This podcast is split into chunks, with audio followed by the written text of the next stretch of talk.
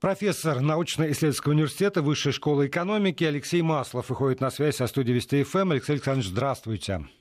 Здравствуйте. Ну, я думаю, что э, вы э, успели услышать хотя бы часть э, того, как э, рассказывают здесь у нас, и наверняка у вас есть информация о том, как рассказывают об опасности в мире и в Китае в частности. А вы сейчас ведь там, да, насколько я понимаю? А, нет, к счастью, нет, я нет, Китай, нет. Не там. Я значительно ближе, чуть чуть я абсолютно безопасен в этом плане для общения. Нет, я не про опасность а, вас, а опасность для вас, может. Ну, слава богу, что действительно хотя бы так. Тогда вот а, оцените, пожалуйста, с вашей точки зрения. Это нагнетание, это все укладывается в канву неких антикитайских настроений, либо это действительно объективная картина опасности, которая все-таки обрушилась на мир. А, здесь, на самом деле, очень много смешалось факторов. И вот здесь самое важное, на мой взгляд, отделить э, котлеты от мух, мух от котлет и правду от вымысла. А, что, на самом деле, реально, в реальности происходит? В реальности происходит то, что Китай действительно э, пытается максимально полно освещать всю э, информацию, связанную с коронавирусом. И Китай научился сам на своих ошибках, потому что, я напомню, что в 2003 году Китай э, в первый период вспышки, формально она вообще началась в 2002 году, э, пытался э, всячески скрывать информацию, не сообщал или сообщал не полностью и говорил, что все это чепуха и слухи. И в конце концов э, получилось так, что больные, которые поступали э, с вот атипичной пневмонией, например, даже в пекинские госпитали, а, из-за этого их нормально не лечили, потому что врачи просто не понимали, э, какая беда произошла.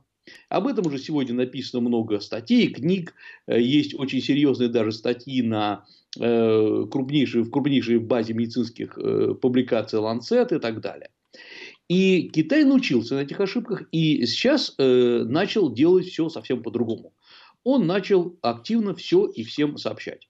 Э, в Китае работает активно представитель ВОЗ, даже руководитель ВОЗ только что Всемирная организация здравоохранения приехал в Китай, и сказал, что, в общем, меры предпринимаемые более чем достаточные.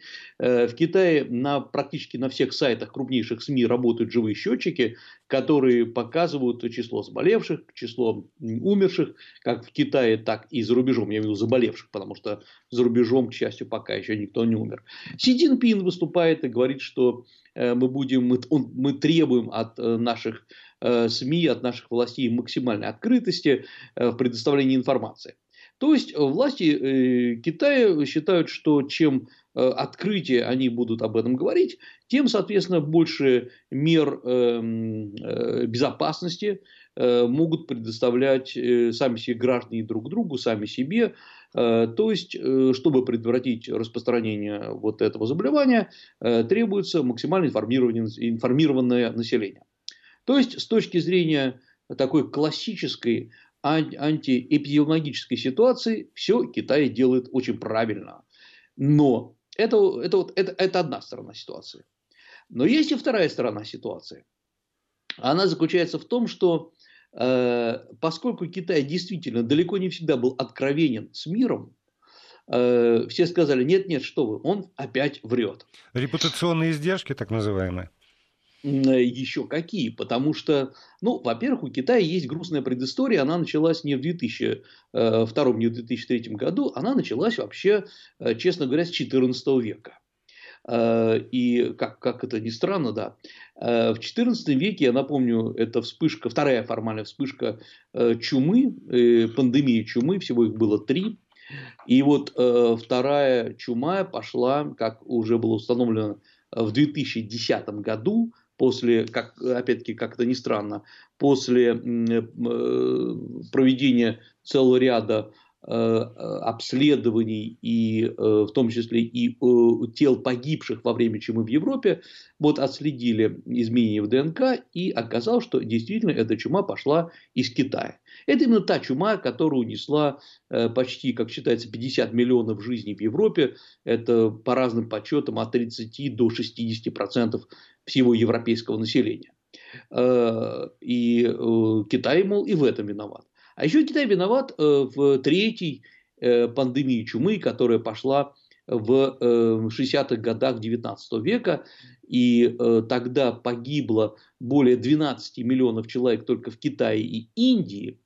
Ну, а именно это та чума, которая накрыла в конечном счете и Россию, вот эта Россия 2010-2020 годов, то есть царская уже советская Россия, и все эти чумные бараки, это э, все пришлось в Китае. Кстати говоря, она докатилась даже до Кубы, до Бразилии, до Пуэрто-Рико э, к 2000, э, простите, 1912 да. году. Да, конечно, да. Вот. То есть э, из Китая много что исходило. Но есть э, одна особенность, что, э, конечно, Китай научился бороться. И Китай понимает, что э, он э, в связи с, со скученностью населения, с очень э, разными Э, формами питания, которые это население практикует, он может быть центром очередного, э, вспышки очередного заболевания. Кстати говоря, э, например, были микровспышки коронавируса, да, ну правильно, коронавируса или атипичной пневмонии еще в 2017 году, который Китай очень быстро погасил, и он не скрывал это, и сообщал ВОЗ о таких случаях. Э, в Китае было и продолжаются вспышки чумы. И, кстати говоря, в период э, с 2000 э, с 2008 по 2018 год, то есть за 10 лет, было 26 таких случаев в Китае, 11 погибло. Ну а последние случаи были в 2019 году, 6 заболевших, и, в общем, никто не погиб. То есть Китай об этом все сообщает.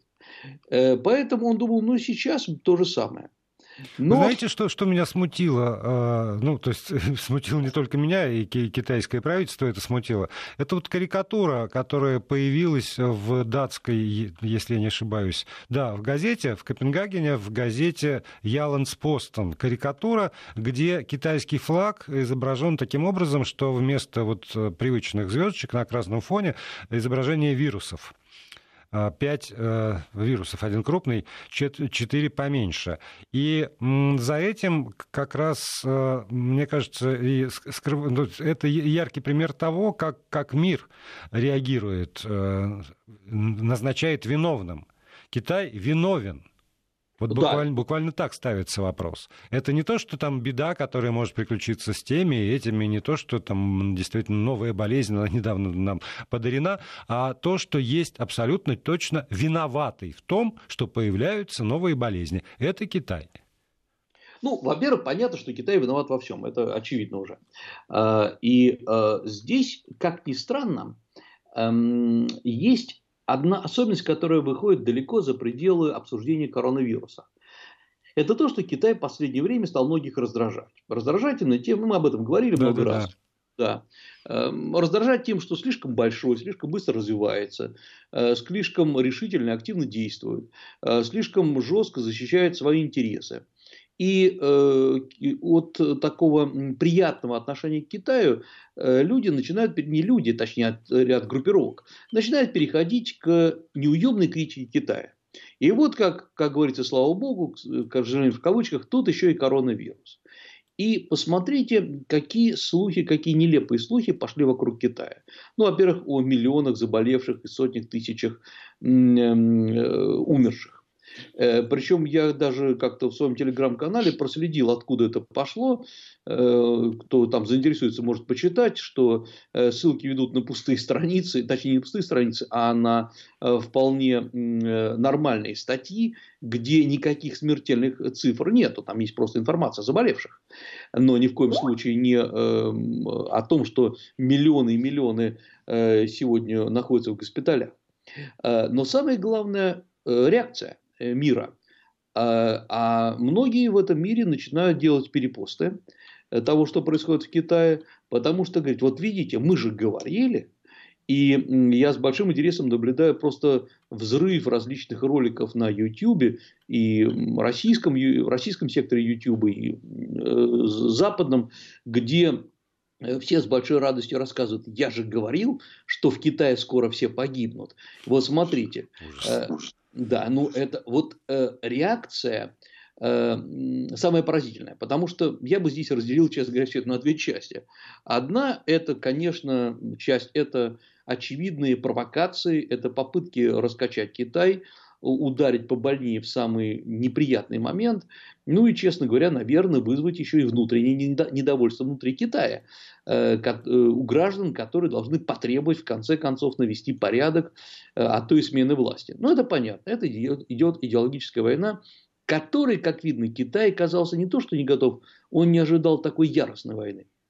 А вот то, что не менее понятно, это реакция эм, самых разных кликуш и городских сумасшедших, которые с большой радостью рассказывают э, о том, что приходит эра белого дракона. Э, я почти дословно это э, говорю, э, что заканчивается эра Китая и так далее. Вот это э, реакция нездорового сознания.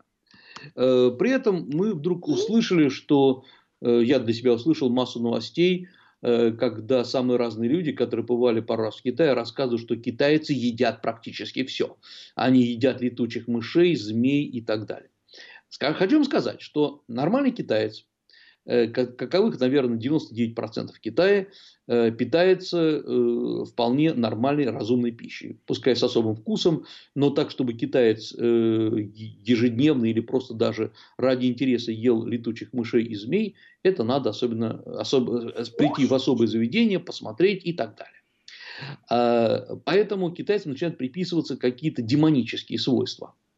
Едят ли китайцы, скажем, Э, действительно змеи. Да, на юге Китая есть такая история, есть э, вполне э, известные ресторанчики, кафе, которые вот предоставляют такие услуги, что можно при тебе поджарить змею, эм, так, а, а, точнее обжарят ее, дадут еще прошу прощения за неаппетитные подробности, э, кладут в водку змеиное сердце, надо ее выпить, а еще выпить кровь. Но это вот, э, как ни странно, этим больше всего забавляются не сами китайцы, а иностранцы, которые об этом слышали и тут же просят их вот таким образом угостить.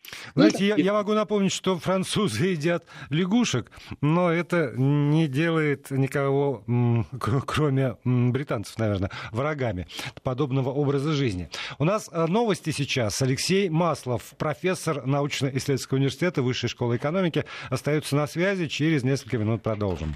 Продолжаем программу. Алексей Маслов, профессор научно-исследовательского университета Высшей школы экономики, на связи со студией Вести ФМ. Алексей Александрович, если позволите, я а, долго буду задавать вопрос, потому что есть два сообщения, которые очень показательны с моей точки зрения. А, одно из них в газете «Брянские новости» опубликовано. Житель Брянской области, возвращающийся из Китая, вызвал панику среди земляков. Он опубликовал у себя в соцсетях снимок э, пассажирки, у которой вполне азиатское лицо, прикрытое маской, и подписал «Вот и конец веселью». Когда была сделана фотография, он не указал, но это, этого было достаточно, чтобы там местные э, его э, люди в Брянске уже стали ужасно по этому поводу паниковать. А второе, второе сообщение из нашего чата э, здесь, в этой студии, вот один из слушателей написал э, такой вопрос. А выздоравливающие-то есть? И вот э, я думаю, что, может быть, надо сделать акцент на том, что разница между количеством заразившихся и количеством, все-таки, увы, ушедших из жизни в результате велика. И, значит, есть же выздоровевшие, выздоравливающие? А, ну, во-первых, их э, немало.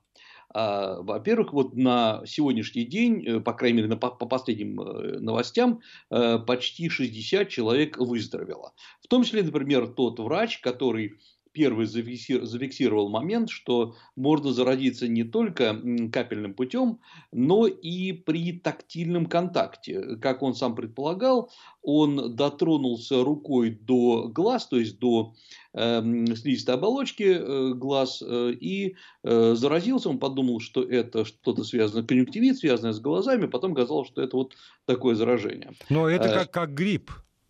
Точно да, так же. Там с руки на слизистую, и, пожалуйста, вирус гриппа передается. Да, естественно. Более того, пока э, вот откуда излечиваются, э, применяются самые разные средства. Ни одно из них непонятно, насколько эффективно оно работает. Например, применяются ряд средств, которые э, применяются в случае СПИДа, заболевания. Это ВИЧ-инфекция, да? Да, ВИЧ-инфекция. Применяются жесткие э, антибиотики, которые применяются при заболеваниях э, вообще э, таких а, аденовирусных инфекций. То есть сейчас тестируется прямо вакцину от этого. И тут оказалась интересная история, что несмотря на страшные в Китае, все равно любые подобные лекарства должны пройти апробацию и так далее. А апробация занимает много времени. И вот сейчас Китай решает, чтобы допустить это без э, долгих этапов апробации. А вот, вот, вот подождите, вот по поводу вакцины как раз, я, я бы хотел, чтобы мы с вами, э, говоря об этом, рассмотрели несколько аспектов. Один из них это аспект технологический.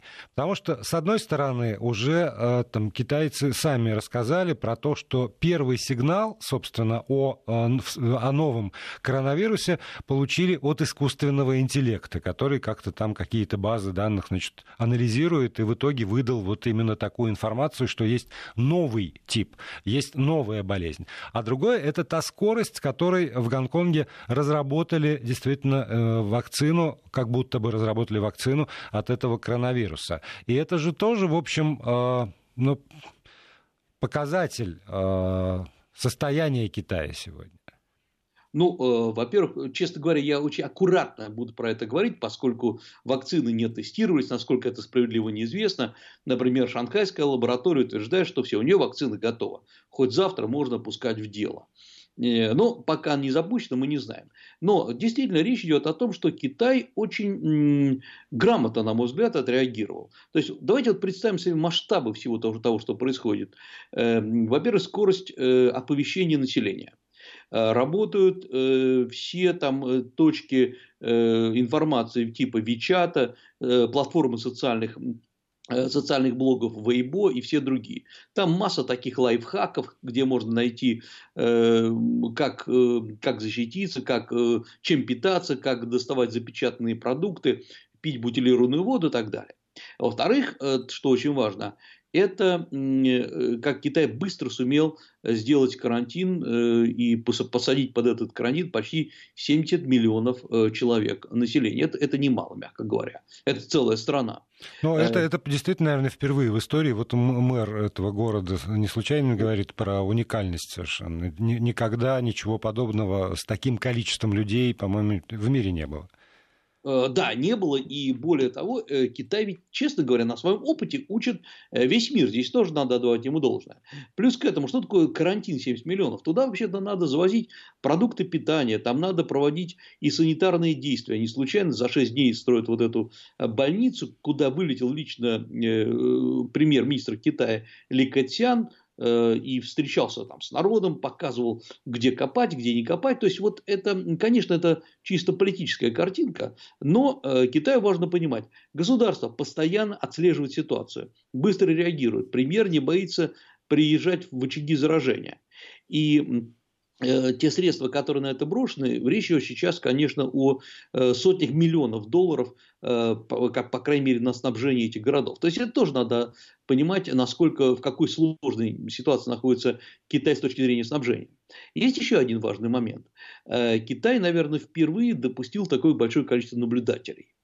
Э, и из ВТО, э, из, простите, из ВОЗа, да, конечно, и из э, других стран. Э, о, Китай передает всю информацию лабораториям в других странах мира, насколько я понимаю, она приходит и в Россию, потому что Китай хочет показать, ничего страшного нет. Именно так-то и надо работать, чтобы не было, чтобы эпидемия не переросла в пандемию.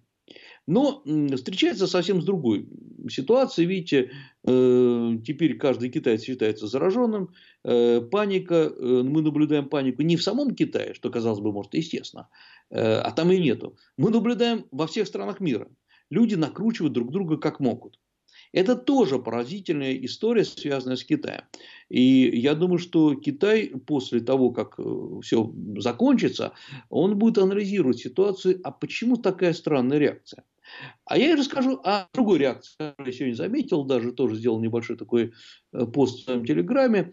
Это про то, как э, крупнейший руководитель крупнейшего британского супермаркета, магазина Harrods, который, наверное, самый престижный, я думаю, что один из самых дорогих, э, вот в самый разгар эпидемии сообщил, что открывает новый магазин в Шанхае и будет наращивать инвестиции в Китай. И те, кто, некоторые удивились, а некоторые сказали, молодец. Потому что э, он показал, что он верит в Китай. И так когда-то еще в 2003 году поступала Моторола, известная тогда американская компания, которая в разгар э, атипичной пневмонии э, открыла несколько своих исследовательских лабораторий в Китае которые были на самом деле абсолютно не нужны. Но зато все сказали, о, Моторола молодец, ей дадим преференции. Вот, понимаете, нам надо немножко шире смотреть на эту ситуацию, понимать, что бизнес реагирует по-своему. И, на мой взгляд, это тоже важно. Но еще нужно э, думать и о том, э, что все это скажется, конечно, на, э, не столько на мировой ситуации в области борьбы с заболеваниями, сколько на мировой торговле. Мы должны понимать, что сегодня начинается практически новый этап торможения мировой торговли. Скорее всего, она затормозится на несколько процентов. Все, что связано с Китаем, вокруг Китая. Я сейчас не говорю даже о проблемах, которые будут внутри Китая. И Китай уже многие китайские экономисты неофициально заявляют, что будет торможение как минимум на 0,2 или 0,4% э, от ВВП самом деле очень немало получается. Да, но ну, при этом, смотри, вот, вот, я прошу прощения, Алексей Александрович, но э, тут, по-моему, тоже надо разделять. Вот э, что сегодня в мировой экономике, там, на биржах э, мировых происходит, потому что есть ну, какие-то объективные показатели, там, действительно, замедление китайской экономики или там, снижение уровня потребления, ну, чего-то, а что э, зависит исключительно от паники, которая периодически распространяется по, по самым разным поводам, по биржам всего мира, и это вызывает там падение э, акций, падение рынка, там еще какие-то, в общем, страшные для инвесторов э, последствия, но вот где психологическая реакция, а где объективная реальность, вот с этим вот, правда, большие проблемы. Я понимаю, когда еще говорится о потерях от, от у туристического рынка, от снижения потока китайских туристов, и это там можно посчитать в конкретных миллиардах для каждой страны. Но в целом для пока большая загадка. Сейчас пауза. Вести ФМ. Дежурные 6 секунд мы промолчали, и вот теперь, Алексей Александрович, пожалуйста, рассудите мои сомнения. Ну, я думаю, что сейчас пока мы говорим о э, падении, связанном с паническими ожиданиями. Ну, смотрите, вот э, два дня назад начали, начали, начались падение э, индексов, э, всяких нефтяных индексов. Казалось бы, нефть-то тут при чем? А потому что все ожидают, что, мол, в Китае должна затормозиться, должен затормозиться рост промышленности в связи с болезнями. Ну и поэтому вот такая паника. Даже российские индексы российской товарно-сырьевой биржи и то отреагировали, пошли вниз. Разве это э, какое-то э, объективное понимание того, что происходит в Китае? Это как раз и есть вот э, эм, панические страхи, а есть объективные вещи. Объективные вещи с чем еще связаны? Они связаны с тем, что Китай опять становится токсичной, в данном случае не с точки зрения вируса, а с точки зрения скорее политической страной. Ведь Почему распространяются слухи вокруг Китая, вокруг коронавируса, опасности его? Э, а именно потому, чтобы э, сделать э, из Китая такую страну-изгой, что в нем все плохо. На Китай за последние несколько месяцев обрушилось практически, ну, практически все, что можно. А, обрушился ситуация с Гонконгом, Э, который, конечно, сейчас уходит на задний план, но там, я вас уверяю, неспокойно. Не э, обрушилась ситуация с очень неудачной сделкой между США и Китаем, и как бы Китай не говорил, что все нормально, в реальности, конечно, Китай в данной сделке скорее потерял, чем приобрел. Э, Китай продолжает критиковаться за нарушение, якобы нарушение прав человека в Синьцзяне, в Синьцзян-Гурском автономном районе. И вот на тебе еще и это напасть такая. Поэтому э, все э, важно, я думаю, что и США, прежде всего, важно показать, что Китай не такой стабильный, как казалось. И есть еще один момент, который, на который я хотел бы обратить внимание. Он важен э, даже не с точки зрения политики, а с точки зрения будущего опыта. Э, Интересно читать э, выступления местных лидеров Китая, я имею в виду э, уханьских лидеров э, или руководителей здравоохранения города Уханя, то есть те, которые находятся действительно в эпицентре всего происходящего. Они очень откровенные. Э, и, судя по всему, какого-то жесточайшего контроля над информацией нету, потому что тут как раз лучше говорить, чем молчать. Что они официально говорят? Они говорят, что действительно к такому масштабу Китай не был готов. Э, не хватает э, защитных комплектов, не хватает эффективных масок, не тех, которые продаются в каждом магазинчике, а те, которые реально могут помочь. Э, не хватает эм, э, те тесты, те пробы, которые берутся, делаются в течение сегодня двух-трех дней. Это слишком много для такого масштаба заболевания. То есть оказалось, что, конечно, Китай не был готов к таким масштабам. И э, это говорит вообще еще, как ни странно, об организации экономики в Китае. Китай настолько пытался оптимизировать свою экономику, что не держал, судя по всему, никаких серьезных запасов. Потому что запас это всегда расход в том или ином виде. И э, сегодня уже как раз есть очень серьезное обсуждение на официальном уровне, что Китаю надо изменить систему государственных запасов, государственных резервов. И я думаю, для многих стран это тоже такой хороший урок. С одной стороны, есть э, жесткая система принятия решений в Китае, абсолютно централизация в этих решениях. Ну, а с другой стороны, вот оказывается, э, как говорится, в кузнице не было гвоздя. И это просто решением э, таким не нарастишь. Меня часто сейчас спрашивают, а скажите, может быть, кому-то это выгодно вот так вот с Китаем Ну поступать? да, сейчас такие теории заговора вовсю тоже циркулируют в социальных сетях. Ну, естественно, конечно. Но э, понять это именно теория заговора, потому что ни на чем это не основывается вообще. Э, я, кроме как э, того, что это выгодно для производителей марлевых повязок, я не могу придумать. Может быть, они сделали заговор против Китая. Я слышал даже чудесные слухи, что это борьба группировок КПК для того, чтобы сделать недовольство внутри китайского общества. Ну, конечно, китайцы кто угодно, но все-таки не жестокие идиоты, чтобы убивать население своей страны. Э, поэтому от, откуда это еще раз говорю идет? Китай, и сейчас я, может быть, даже больше и больше сам в этом убеждаюсь, для многих остается абсолютно терра. Люди, которые размышляют, комментируют, дают какие-то советы, это люди, которые не понимают, как устроен этот Китай, как он живет э, и чем занимается. Вот довольно интересно читать, самое интересное сейчас чтиво, это, конечно, разные э, чаты в китайском Вичате, где э, я не вижу даже малейшей паники. Люди рассказывают, как грамотно там в городе передвигаться. Вы знаете, наверное, что в Ухане есть сейчас бесплатные такси, потому что опасно набивать людей в большие автобусы. Э, в, в общественный транспорт. Поэтому есть бесплатные такси, которые, кстати говоря, естественно, спонсированы э, государством. Э, уже эм, я читаю в чатах, что э, государство, поскольку очень многие маленькие э, кафе, ресторанчики, маленькие магазинчики закрылись, естественно, они несут огромные убытки, а это далеко не миллионеры и хозяева, которые могут месяцами там жить без, без заработка, уже известно им сообщили, что государство компенсирует их потери. Вот это поразительная реакция, э, причем Китай сам по себе об этом не рассказывает. Это мы можем узнавать из чатов, которые вот они э, говорят, что государство нас заботится. Вот сравните с другими катастрофами, э, которые, к сожалению, происходят по объективным причинам практически... В разных странах мира, конечно. Да.